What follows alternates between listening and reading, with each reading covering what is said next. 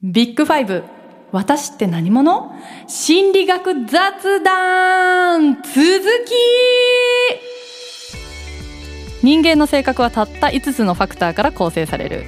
今世界的に注目を集める心理尺度ビッグファイブ。パーソナリティを務めます。人間について深く考えまくるボーカリスト森彩乃と。ビッグファイブ心理学の先生谷伊織です。今回も森谷コンビで進めていきますので最後までお付き合いください。よろしくお願いします。はい、えー、ということでですね前回は良い働き方ってなんだろうの前編。本当は1回で終わる予定だったんですけどちょっと話が盛り上がりすぎて長くなってしまったので あの今回後半戦ということでねあの続きを喋っていきたいと思うんですがまだ前回のエピソード聞いてない方はまず前編から聞いてその流れであの今回のエピソードを聞いてもらえたらなと思います。それではやっていきましょう。ビッグファイブ。私って何者？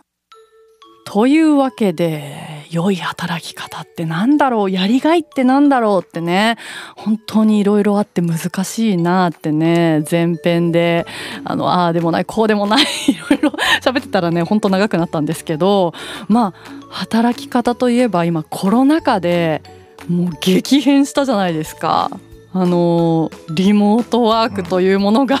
うん、急に現れて最初本当に対応するのめっちゃ大変でしたよね。みんな初めてあのズームとか あのダウンロードインストールして最初はあのあれ繋がんない固まってる 声が聞こえてないよとかもう本当にねそんなんばっかりでしたよね。そうでしたね本当ねいやあのこのリモート会議とか外交性と神経症傾向とかめっちゃ関わってきそうだなってバシバシ思ってるんですけどどうですか？リモートワーク。はい、えー、リモートワークについて言うと、はい、まあ最初やっぱり導入できるかどうかは単なるパソコンスキルで決まって 確かに確かに、えー、来てね、はい、苦手な人がもう全然取り遅れてかわいそうな感じがあったんですけど、ね、始めてしまったらやっぱり、うん、あの性格によって向き不向きみたいなものが長期的には出てきますよね。よね。はい、内向的な人の方がおうち時間は好きですから、うんうんうん、外向的な人の方がやっぱり、えー、ストレスを感じることは多いんじゃないかなと、えー、思いますね。そうですね。はい。あとはやっぱりですね、えー、どうでしょうね。経験の開放性ですけれども、うん、これもあのずっと家にいると秋っぽい人とかはですね刺激が足らなくなってしまうことがあるかなと、うん、えー、懸念されますね。この辺りが特に影響するんじゃないかなと思います。はい。ですから外交的で神経症傾向が高い人は、うん、まあリモートワークでストレスをためることが多くて、うん、えー、しかも、えー、すごい不安な気持ちを抱えてしまったりすることが多いので森さんはあんまり向いてないかも。どうですか？本当そうですね、うん、ずっと家に いてみたいな向いてないと思います。ああと単純にそのリモートで画面越しで誰かと喋るのがめちゃめちゃ苦手で苦手っていうかなんだろうななんか不安になっちゃうんですよね、ちゃんと伝わってんのかとかすごい不安でまあでも苦手って人結構多そうですよねあれはまあ慣れもあるのかわかんないですけどでも直接会議とかに生身で、うん、参加するよりもそっちの方が楽だから全然いいわっていう人もいますよね。そうですね。うん、もう会議はリモートは人気でしたね。私の 業界の方でですね。はい、割とねあの研究者のあの共同研究とかしてる人と話すと、うん、あのリモートいいよリモートいいねみたいなことを言う人もいるので。やっぱりこっちの世界にはそういう人がいるのかもしれない。まあわざわざ出向かなくていいっていう、その手間が省けるって面ではまあ、時間がね、はい、あの削減できたりとかそういう面ではもちろんすっごい便利だと思うんですけど、うん、細かいニュアンスとかやっぱり伝わりづらいなって思っちゃってなんか本当に本心とかが聞きたい時とかは直接会いたいなってめちゃめちゃ思いましたね。そうですね。うん。やっぱりコミュニケーションでね言葉のコミュニケーションだけじゃなくて、うん。ノンバーバルコミュニケーションも非常に重要ですから何、ですか？何ですかそれ？えーまあ、言葉だけでコミュニケーションやってるわけじゃなくて、はいはい。こうやって身振りとか手振りとか表情とかですね、こういうものも使って私たちはコミュニケーションしてますけどリモートワークとかリモートコミュニケーションだとそういうのはどうしても弱くなっちゃいますから、難しいですよ。そういうのが好きな人は多分対面の方が合ってるだろうなと思いますうんね。絶対分かれますねこれはね。分かれますね。はいうんあーでもそれによってあの飲み会とかがな あのなくなったことですっごく残念がってる人とめっちゃ喜んでる人がいると思うんですよ。これあの私は外交性高いじゃないですか。だけど仕事の付き合いとかの飲み会とかめっちゃめちゃ苦手なんですよ。その友達とかと飲みに行くのは大好きなんですけど、付き合いで行かな行きたくもないメンバーで行かなきゃいけないやつとかめっちゃ嫌いで、違う違う。あすごい。向こうで P が高木 P がなんかごめんってジェスチャーしてます。いや違うんです。違うんです。あのこの仕事でも行きたいメンバーとああるじゃないですかあのだからこのメンバーはマジ大好きでまだ一回もこのポッドキャストメンバーはまだ一回もそのご飯とか行けてないですけど早く行きたいなって私は思ってていつ言おうかなって思ってたぐらいなんですよ。って言われた。いやじゃあチャンスよ。であの本当にあの仕事でも関係ないじゃないですかその本当にこの人とはじゃあ仕事で出会った人でこの人とはご飯食べに行って飲んだりして話した話したいなって思う人とマジで行きたくもないのに付き合いで行かなきゃいけないやつはもう別じゃないですか。でそれがやっぱこのコロナってことでその無理して行かなくてよくなったっていうのは私はめっちゃ嬉しくてだからこれが私の外交性は高いけど多分神経症傾向も高いからあの行きたい時とかとこにはもちろん行きたいけどあの無理して気使うあれにまでは行きたくないっていうのがすごい現れてる。なそうですね。神経症傾向高いから、まあ、不安も高いので、行ったら何かあるかもっていううん。アラームみたいなものが同時になりますから、そうすると行きたくなくなりますよね。メンバーによって変えることになりますよね。結果的に。そうそうそうそう。いやすっごい多分分かってくれる人いるんじゃないかな、これはね。行くのはやぶさかではないとねうん。外交性高いから思うんですけど、そうそうしかし相手による。ちょっと嫌なことがありそうだったら避けたいというね、うんあの外交性と神経症傾向が合わさってるパターンね。それなんですよ、はい。これが私の人生のめちゃめちゃ悩みだったんですよ。今までのこのなんか大人になってからのそういう人付き合いとかですっごい悩みだったんで外交性高いくせに神経症傾向高いからめちゃめちゃ人と関わるくせにもうぐったりして帰るみたいなことばかりだったのでこれがねコロナ禍でプラスの面もちょっとあったなって思っちゃいますね。正直。よね。え谷先生はどうですか？このコロナ禍の働き方。まあ確かにその都合のいい面はありましたよね。うん。あのちょっと会議とかがオンラインとかが増えてうん。良かったところとかは、うん。まああったと思いますが、あんまり言えない？ると怒られると困るなとか確かに大学の？そうそうそうそう。方々関係者の方々が。あいつ本当は出たくないのかとか聞いてて思われると あやべえってなるかもし確かにあんまりあんまりちょっとね赤裸々にはここでれは。喋れないかもしれないですけど。まあでもあのー通勤時間がゼロになるっていうのはね最初大変魅力的はいはいはいに感じましたね。いやそりゃそうですよねうんもちろんね時間が増えますからね。そうなんですよね。うんあのなんか移動時間も結構好きだったりするんだよ。結構ね好きなんですよね。ですようん、ね。私その移動時間にニュース見たりとかね、音楽とかいろいろ調べたりとかそういうちょっとやっぱり仕事じゃないことをね、やって動いてるのでなくなったのはちょっと良くなかったですね今思うとね。そうだからうん意外となんかそういう通勤時間とかがなくなって、よっしゃって思いきや意外とその移動時間でストレスを発散してたんだなって後で多分気づいた方もいる気がしますよね。うんそう移動するって時間でね好きな動画見たりとか音楽聴いたりとかってそれを別に何とも思ってなかったかもしれないけどそれでなんか切り替わったり頭がそのリモートの良くないところは切り替わらないですよね。そうねだから移移動時間はやれることがまあ限られてるっていう意味でなんかそういう時間がやっぱり自分にとって意外と大事だったりね、うん、してたのかもって多分思う人いっぱいいるんじゃないですかね。そうですね。いやーそう。まあだからもうだんだんこのリモートワークが継続してる人もいるだろうしもう普通に出社するとかまたちょっと復活してきた人もいるだろうし多分でも働き方がこのコロナをきっかけにちょっと広がった感じはしますよね。そうですね。はい、はい。だって例えばこの番組もねあの 作家のコッシーはリモートで今参加してますからね,、ね。だから離れた場所でもこうやって仕事にあの参加できるようになったことは本当にうん。本当にプラスだし今までだったら絶対になかったわけだし例えばあのね番組ゲストとかもリモートでゲスト出演とかうんができるようになったから、移動時間それこそなくても、うん。県外にいながらもゲスト出演とかできたりとか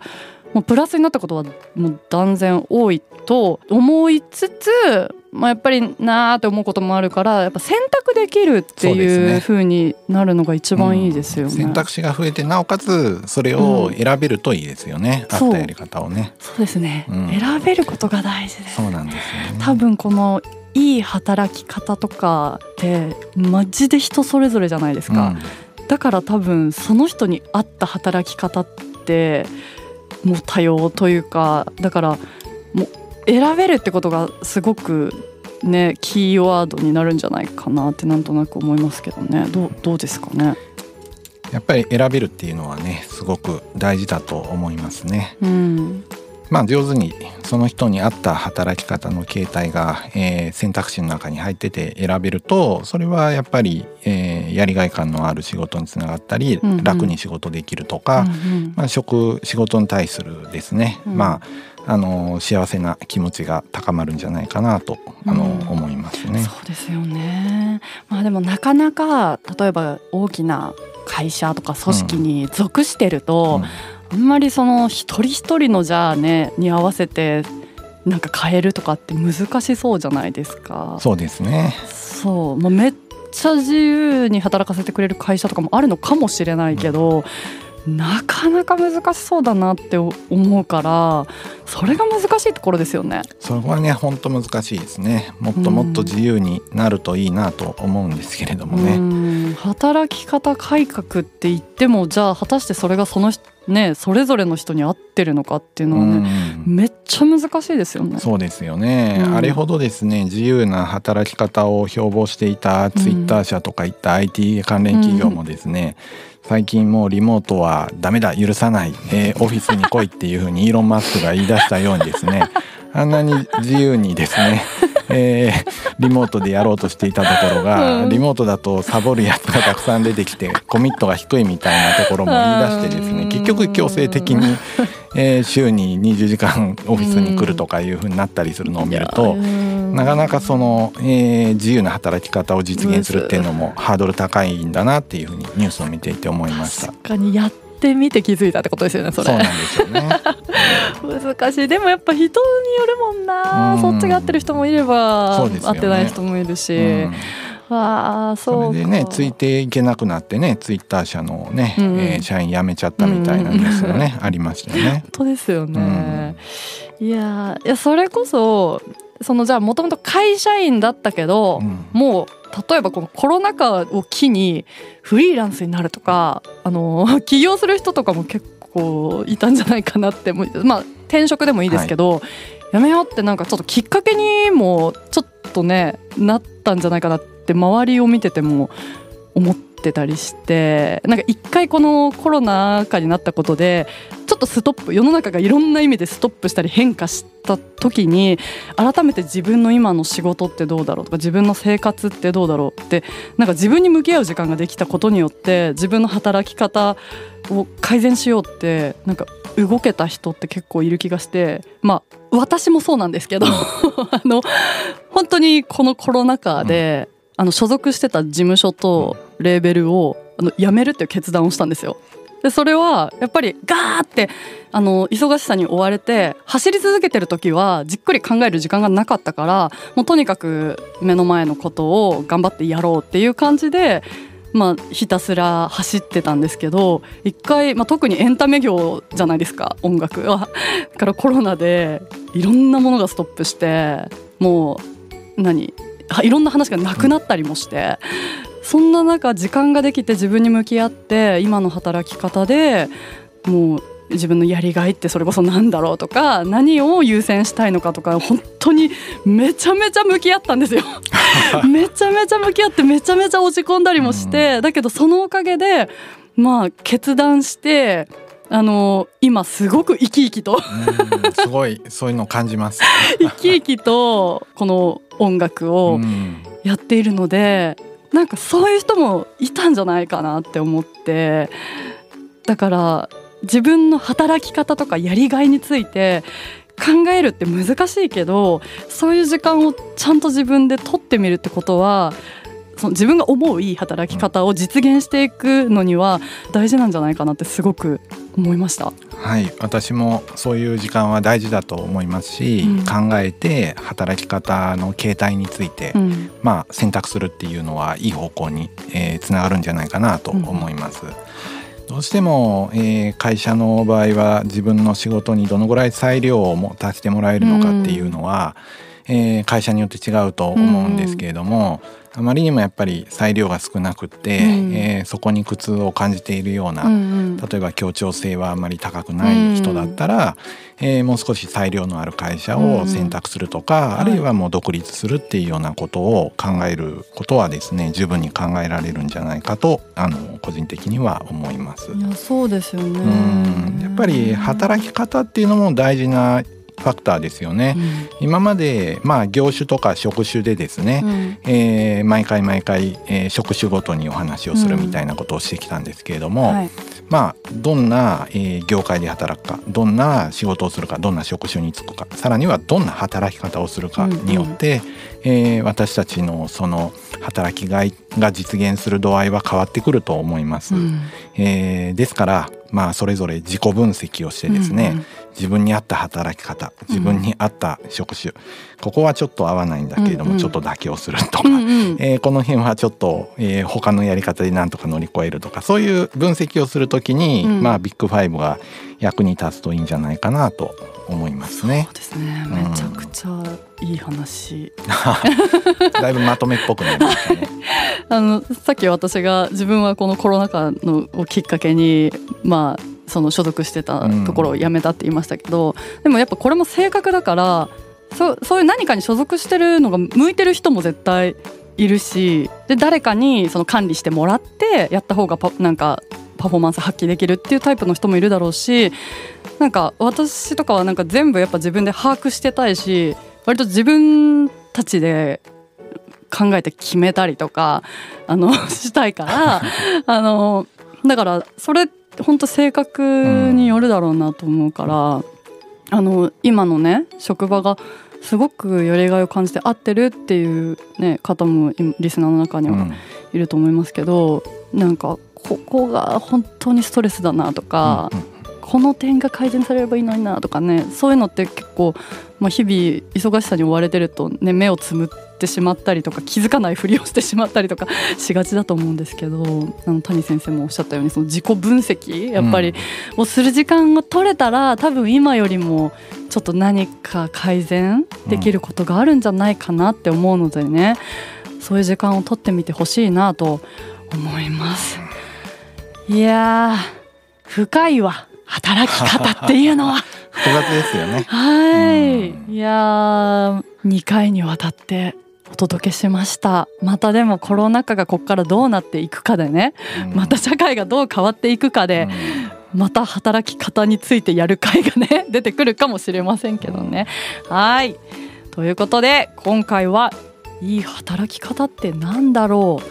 後編をお届けしました。ビッグフお届けしてきました良い働き方ってなんだろうというねテーマたくさん話しましたけどあのやっぱり良い働き方とかやりがいっていうのはめちゃくちゃ人それぞれなのでやっぱ自己分析が大事だぞっていうことがねよく分かったんじゃないかな今回うんって思います。なのであの改めて今自分がまあ働いててあー今の職場うわここが合ってないなとかすっごいストレス感じてるとか、まあ、その逆ですごく今やりがいを感じて生き生きと働けてるなみたいななんか自分について考えてみる時間っていうのをね取ってみるのっていいんじゃないかなと思います。先生そうですよね。はいそう思います、やっぱり自己分析はいろんなことにつながってくると思います。職業選択の際にもそうだし、うん。働き始めてから、えー自分はどこにやりがいを見出していこうかっていう問いにもつながってくると、うん。えー思います。でうまくいかない時にどうするのかを考える時にもまた、えーうん。自分について考えることは意味があると思いますし働き方が合ってるかなっていうところもね、えー自分の、えー性格に応じて考えられることもあるんじゃないかと思いました。はいなのであの皆さんのねなんかエピソードとかも送ってくれたら嬉しいですね今の職場めちゃめちゃ楽しいですとかなぜなら 私はこういう性格だからこれが満たされててとかあとはめっちゃストレスなんですみたいな。ね悩みとかでも全然いいですよ。先生そうですね。谷先生が優しく聞いてくれますよ。あなたの仕事の悩みを。だからぜひねメッセージ送ってくださったら嬉しいです。よろしくお願いします。そして次回からはなんと新シーズンに突入です。シーズンなんてあったの？できたんですね。題して「私の心はどこから生まれてどこに行くの?」ビッグファイブの形成と進化論。なんかすごいタイトルだぞこれ。これまでビッグファイブという物差しを使い自分を含めたいろいろな人々の性格を診断してきました。でもこれって時間とともに変化しないのか？な。あ、うん、そもそも性格って何歳くらいで形成されるの？などなど、えー人の心がどうやって作られ今後どうなっていくのかについて先生に教わりながら紐解いていきたいと思います。めっちゃ面白そう。確かに性格ってねなかなか変わんないのか変われるのかとか気になりますよね。次回からもぜひお楽しみに。この番組では今後もビッグファイブ分析を通して私って何者を紐解いていきます。今後も毎週月曜木曜に配信していきますので応援の意味も込めて番組のフォローをよろしくお願いします。フォローしてると通知が来るので聞き逃すこともないです。また番組への疑問質問ご意見なども概要欄のアンケートフォームからもしくはツイッターで「ハッシュタグ心理学雑談」とつけてツイートしてください。あのさっきも言いましたけど今の職場がどうだかこうだかとか。いろいろあの聞きたいなみんなの話をね。どしどし送ってください。お待ちしております。そして同じく概要欄からビッグファイブ診断が受けられますのでまだっていう方がいたらそちらはぜひ診断してみてください。いやー楽しかった。この2回にわたってお届けしましたね。働き方。そうですね。はい、まさか延長戦がある番組だと。知らなかった。お疲れ様でした先生。ありがとうございました。面白かったです。はい。はい。それではまた次回お会いしましょう。さようなら。さよなら。ビッグファイブ私って何者？心理学雑談では月額500円でサポーターを募集していますサポーターになっていただいた方には番組オリジナルステッカーをお送りして月1回の収録の一部を見学してもらいながら質問にも答えていこうと思います。詳しくはこのエピソードの概要欄からチェックしてください。あなたもこの番組の輪に入りませんか？たくさんのご参加お待ちしています。